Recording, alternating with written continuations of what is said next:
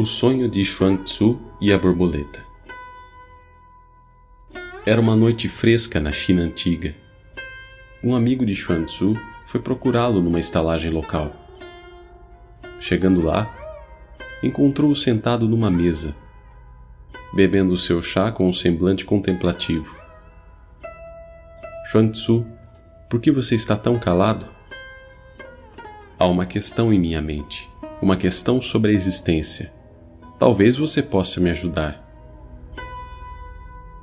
Hoje saí para uma caminhada no fim da tarde. Fui para debaixo de uma grande árvore. Ali me sentei e comecei a pensar no significado da vida. Estava tão fresco e agradável que logo relaxei e peguei no sono. Comecei então a sonhar que estava sobrevoando um belo campo florido Olhei para trás e vi que eu tinha asas. Elas eram grandes e bonitas e se agitavam rapidamente. Eu havia me transformado numa borboleta.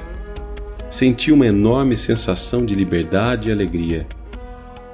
Tudo nesse campo parecia completamente real em todos os sentidos. Tanto que, depois de um tempo, eu me esqueci por completo que um dia fui Xuan Tzu.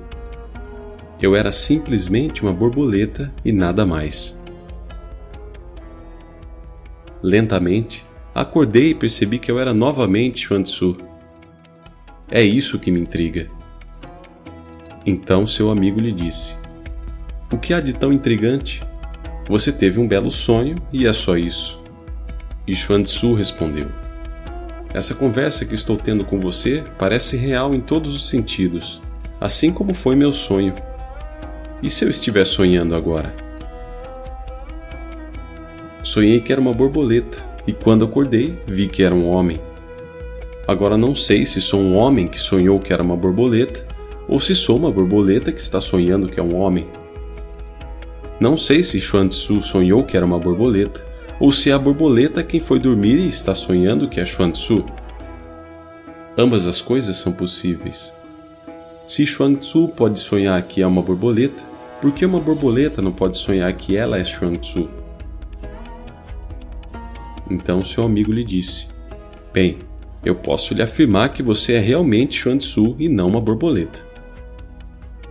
Xuan Tzu sorriu e lhe disse: Simplesmente, você pode ser parte desse sonho, nem mais nem menos real do que qualquer outra coisa. Assim, não há nada que você possa fazer para me ajudar a identificar a distinção entre Xuan Tzu e a borboleta.